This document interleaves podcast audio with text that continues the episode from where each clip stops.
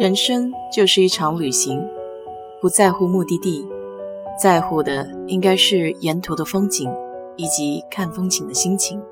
我是 DJ 水色淡子，在这里给你分享美国的文化生活。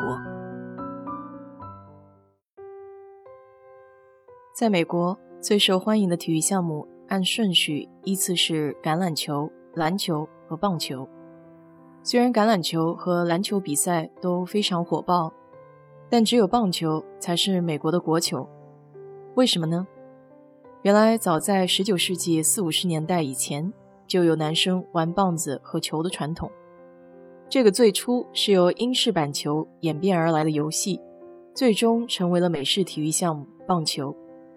它在19世纪后半叶成了美国最重要的体育活动。尽管已经有了 baseball 棒球这样一个词汇，但美国各地却执行着不同的规则。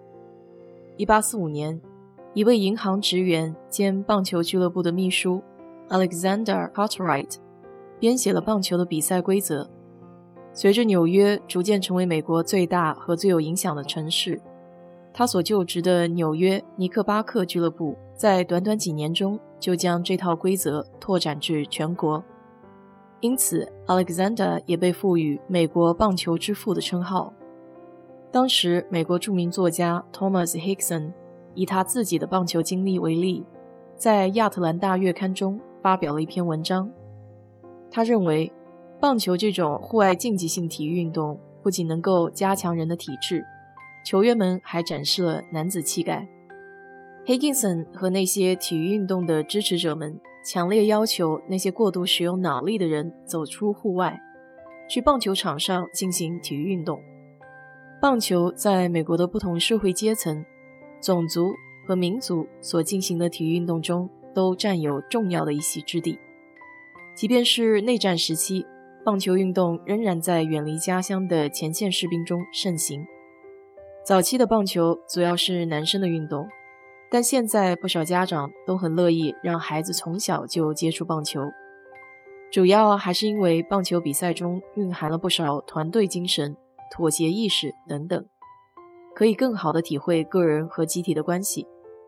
棒球的文化有很多，从规则上来说，只有直面对手才能取得胜利，不管领先多少，都要勇敢的面对打者才能取胜，并不能像足球或者篮球一样。靠消耗时间取得胜利。另外，棒球对集体意识也有很好的阐述。一个人再厉害，即便是投手，也得靠队友接住球、传球，完成出局数。如果是打者，无论有多强，也必须按照打线的顺序轮流打击，并不能像足球或篮球一样，关键时候就把球传给最好的球员单打。从战术上来说，棒球还宣扬一种牺牲精神，比如自杀打、牺牲触击等等，就是靠损失自己的数据为球队多得分数。从比赛文化上，则是不欺负弱小，比如说在大比分领先的时候，根据棒球的文化是不该用盗垒或是触击这种战术来增大领先优势。从场外文化上来说，棒球更有家庭氛围。棒球中的本垒打英文名叫 home，也就是家的意思。相较于篮球或足球的紧张，棒球比赛的现场更多的是一种温馨的氛围。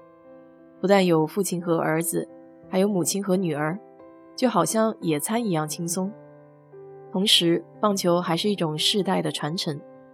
在美国，祖父会告诉孙子他曾经看过 Joe DiMaggio 的比赛，父亲会告诉儿子。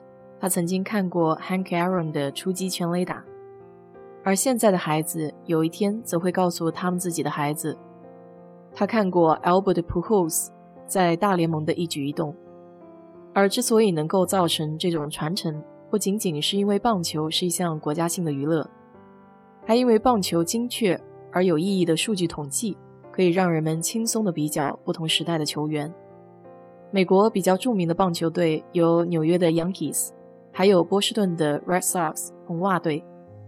昨天晚上看的电影《Moneyball》点球成金，就是关于棒球的一部电影。他没有专业的棒球知识，但讲述的是最早对棒球队员进行数据统计，而后对棒球战术方面的影响。后来，波士顿的 Red Sox 红袜队就采取了这种方法，而赢得了冠军。其实说起棒球，我刚来美国的时候还闹过一次笑话。当时并不知道棒球的球服是什么样子，就是在店里看中了一件衣服，穿去了学校。老师见到我的第一句就是：“原来你也喜欢休斯顿的太空队啊！”我当时一头雾水，后来才知道，原来身上穿的这件是休斯顿棒球太空队的队服。去年的时候，单位还组织活动去看了一次现场的棒球比赛。看的时候对规则还不是很熟悉，基本靠着身边的同事给我解释。比赛看现场的氛围的确是很好，很快就会集中精神，特别是在等待打球的那一瞬间，几乎是屏住呼吸的。